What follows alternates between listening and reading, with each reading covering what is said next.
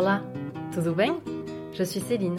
Je suis née en France, mais j'ai toujours eu la tête au Portugal, mon pays de cœur.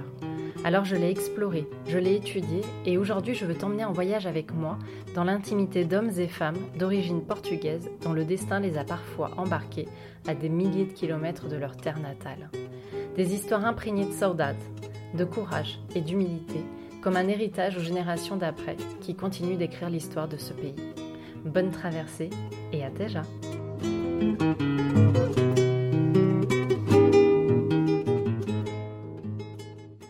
Pour ce premier épisode, il était évident pour moi d'accueillir le témoignage de ma maman, celle qui m'a transmis l'amour du Portugal et de ses traditions, mais surtout le plaisir de recevoir et de partager. Même à plus de 1000 km, la langue, les odeurs, les saveurs ne m'ont jamais quitté grâce à elle. Quelques jours avant de lui proposer de participer à cette aventure, elle me confiait que mon grand-père avait appris à lire avec son frère dans son village. C'est fou, je les imaginais tant, éclairés à la lumière de la bougie, dégustant un caldo verde, décortiquer les lettres, les sons et les mots. Ce souvenir me fait frissonner. Mon oncle, c'est cet homme qui a écrit au gouvernement pour demander un travail afin de pouvoir abriter convenablement ses 14 enfants. C'est aussi celui qui écrivait des lettres commandées par les hommes du village pour les offrir aux femmes qu'il convoitait. Ce que l'on peut voir dans les films était leur réalité. Une jeunesse qui devait choisir entre se nourrir et s'instruire. Le sens du sacrifice, penser à l'autre avant de penser à soi. Née en 1946, ma maman est née dans un village à une trentaine de kilomètres de Porto, à une époque où le Portugal était privé de ses libertés.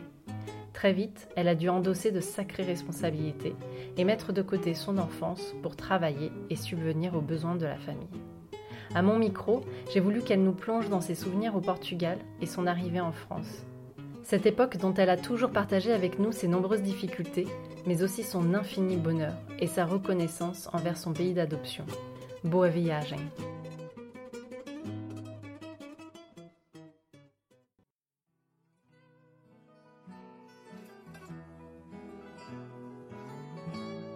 Je m'appelle Almerinda. J'étais née le 24 août 1948.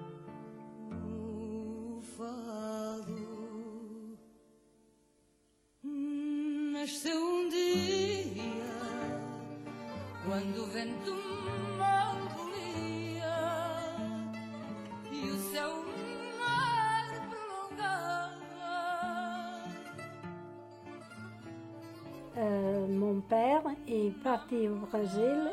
Euh, moi, j'en avais euh, trois ans et demi. Et euh, après, mon père est resté tout le temps là-bas pendant 21 ans. Je ne l'ai jamais revu. Et en attendant, ma mère, elle est restée avec, enceinte de six mois. Et ben, quand ma mère elle est couchée, elle était obligée de ma petite sœur qui est le 7 août. Ben, ma mère était obligée d'aller travailler. Ben, c'est moi à 4 ans qui ai gardé ma petite sœur. Et euh, ben, c'était difficile. Euh, on n'avait pas grand chose à leur donner à manger, nous non plus était une vie hein, dure. Et euh, elle ne gagnait pas grand-chose. Et il, ben, et il y avait dans l'hiver beaucoup, beaucoup de pluie. On a eu une occasion qu'on a eu quatre mois de pluie. Ben, là, on n'avait même pas d'argent pour acheter du pain. Et après, on avait la farine pour faire le pain parce qu'on on faisait le pain à la maison. Mais le bois était tellement mouillé qu'on n'arrivait pas à faire cuire le pain. Ben, était dur. Ma mère pleurait beaucoup euh, parce qu'on était quatre et elle était toute seule. Mais à 10 ans, j'ai été travailler dans, pour une dame qui en avait quatre enfants et qui avait des vaches. Et moi, j'étais remboyer pour garder les vaches et j'ai gagné 60 escudos par mois. Euh, j'ai resté euh, pendant deux ans avec cette dame et après j'entrais à la maison parce que je voulais ma mère. Euh, je préférais avoir faim, me voir ma mère. Et euh, après, il y avait une compagnie anglaise qui avait acheté beaucoup de terrains et qu'on a planté des eucalyptus que nous payions euh, dans ce temps 13 escudos par jour. Ben, il faisait beaucoup, c'est beaucoup d'argent. Là, on a, je travaillais avec ma soeur aînée. Et ben là, euh, on donnait l'argent, tout ce qu'on gagnait, on donnait à ma mère. Là, ma mère, elle avait des dettes, elle avait payé tout ce qu'elle devait aux voisins. Et on était heureux.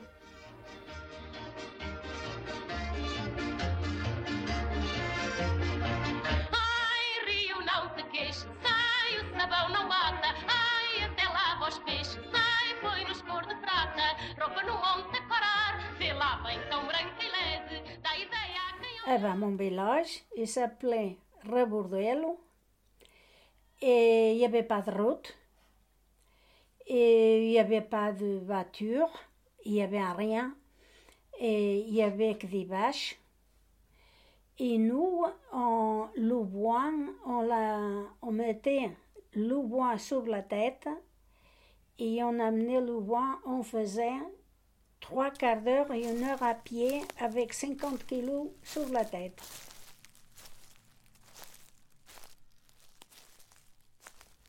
Et il y avait un- une grande chambre qu'on couchait, euh, qu'on avait deux lits. Et on couchait euh, à quatre dans le même lit. Le matelas était en paille de blé. On changeait la paille tous les ans. Euh, on se réchauffait au bois. On faisait à manger dans un- une casserole avec trois pieds au, au bois. On avait un bol pour chacun et une fourchette pour chacun. On n'avait pas plus.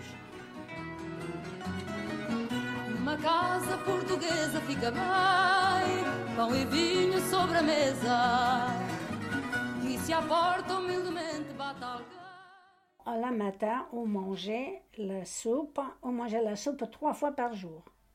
On mangeait le matin, au midi et soir. Et après, quand on avait un peu d'argent, on achetait un peu de la morue. Et on achetait des sardines. Euh, mais plus tard, en grandissant, on n'avait pas de lait. On n'avait pas de yaourt, on n'avait pas de gâteau. Le soir, quand on finissait de manger, on était obligé de prier.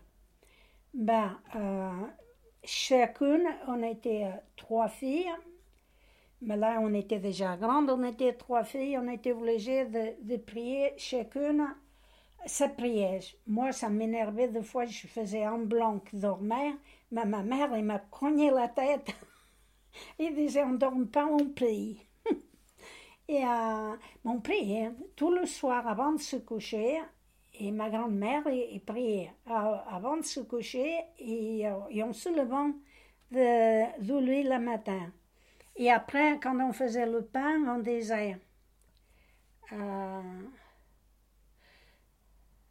San Mette Ved, San Vicente Accent, San João de Faça Vos Pão e a Nossa Senhora te bota a divina benção. E onde diz é, nome do Pai, do Filho do Santo Espírito. Amém. Mulher, meia pus o pé. Mulher,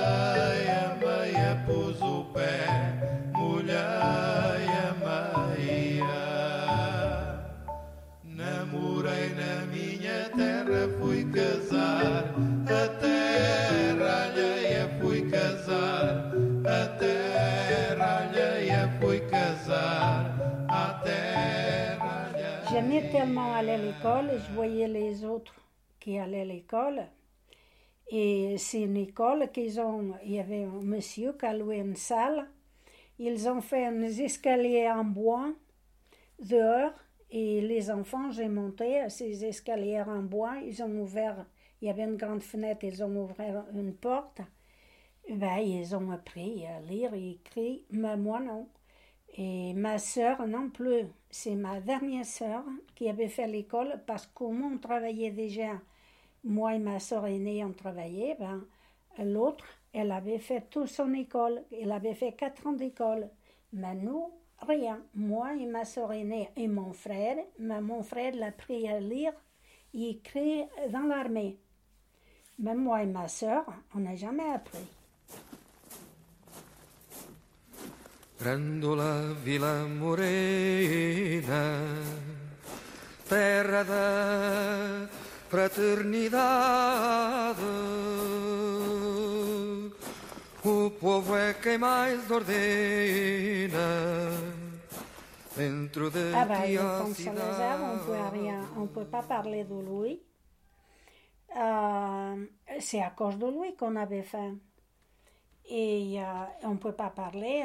euh, Il y, avait des gens qui disaient des fois qu'il était en salaud. Ben, ces gens-là, ils ne voyaient plus le jour. Ils faisaient à tuer parce qu'il y avait la, la qu'ils appelaient. Et euh, j'avais mon oncle qui a une chance qu'une fois, il a dit, il y avait un qui arrivé vers lui, il a dit, alors, qu'est-ce que tu trouves au Salazar?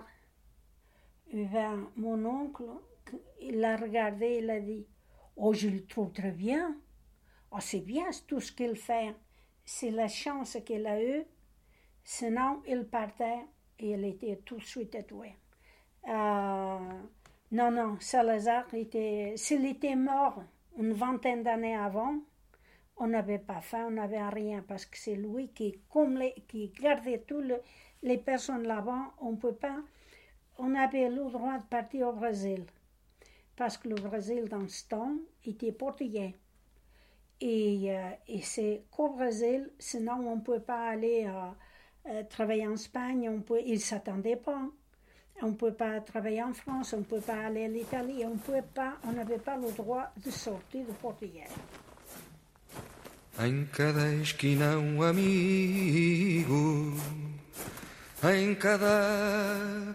Rosto igualdade. Morena, terra da fraternidade. à 20 ans, j'ai un enfant. Je ne m'attendais pas avec le père de ma fille, euh, parce qu'il était un coureur, et moi, j'étais pas d'accord. Et ben là, euh, je l'avais dit pour me donner la pension. Et j'ai jamais habité ensemble. Mais elle a reconnu sa fille. Elle a le nom de son père. Et, après, moi, je, dis non, euh, avec un, homme comme ça, je ne le veux pas.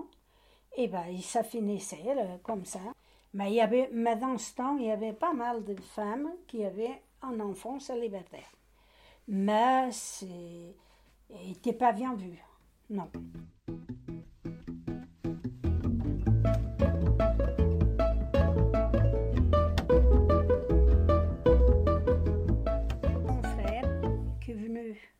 Euh, après l'armée, il était en en Angola pendant presque trois ans. Et après, il est venu, euh, il est venu en France. Il a payé les yeux de la tête pour venir. Il a traversé l'Espagne. euh, quand il arrive en France, il avait plus de semelles dans, dans les chaussures. Il était venu en, en camion, ben, à pied. euh. et ben après, il, euh, il restait là. Ils ont fait les- tous les papiers. Après, il, il se mariait ici. Et après, amené ma soeur, ma dernière soeur, elle avait 17 ans. Et il l'a amené, il a trouvé du travail. Et après, c'est ma soeur qui a amené à moi.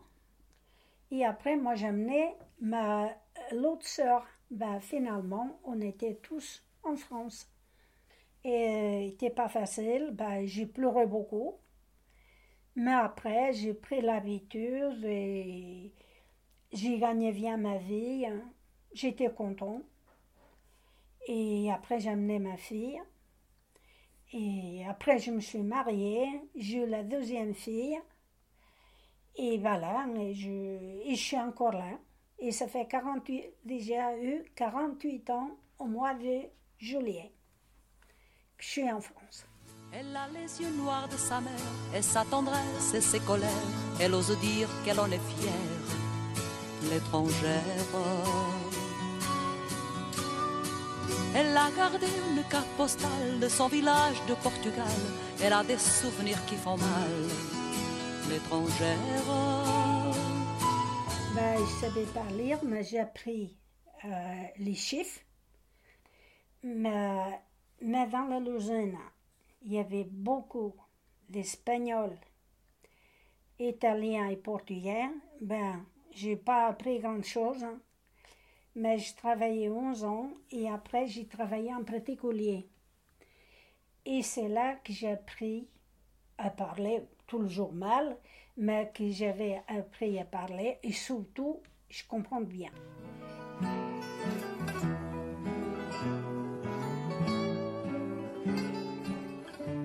J'allais au mois d'août en vacances. J'allais en vacances, ben, euh, j'avais mal au cœur de laisser ma mère parce que je l'aimais beaucoup et euh, je pleurais beaucoup. Elle, pendant trois jours, elle ne mangeait pas déjà, qu'elle savait qu'on partait. Mais après, on a. Il euh, était dur qu'il n'y avait pas de téléphone. On n'avait pas de téléphone. On était obligé pour téléphoner à ma mère. Elle n'avait pas de téléphone non plus, mais il y avait une cabine publique et chez une dame et elle allait. Nous, on était obligés d'aller à la poste, la grande poste, téléphoner. Mais après, on a acheté un téléphone pour ma mère. On a acheté, j'ai, acheté un téléphone pour moi. Après, on se téléphonait pas mal.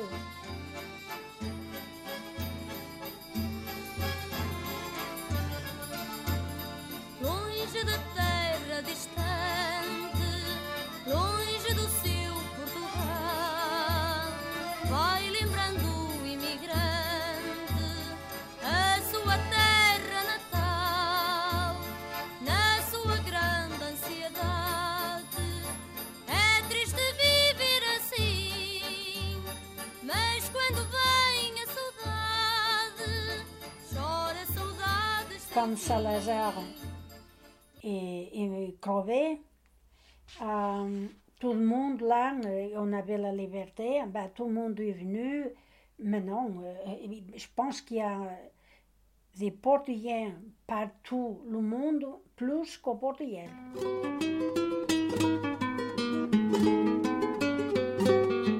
Merci à ma petite maman d'avoir partagé une partie de son parcours avec nous.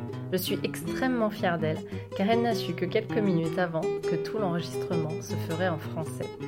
Et j'aime tant cet accent si reconnaissable, c'est un beau cadeau, un trésor ici gravé. Si vous souhaitez en savoir plus sur l'aventure à gauche, rendez-vous sur Instagram pour découvrir les coulisses des enregistrements et échanger ensemble sur l'épisode. Pour aller plus loin, vous pouvez aussi vous inscrire à la newsletter d'Agost, un concentré de mes réflexions, de mes découvertes et des bons plans que l'on ne trouve pas dans les guides. Toutes les références des musiques que vous avez pu entendre sont sur les informations de l'épisode. D'ailleurs, si vous avez aimé l'épisode, n'oubliez pas d'en parler autour de vous, de partager, de commenter et d'ajouter 5 étoiles sur votre plateforme d'écoute préférée. À tes brèves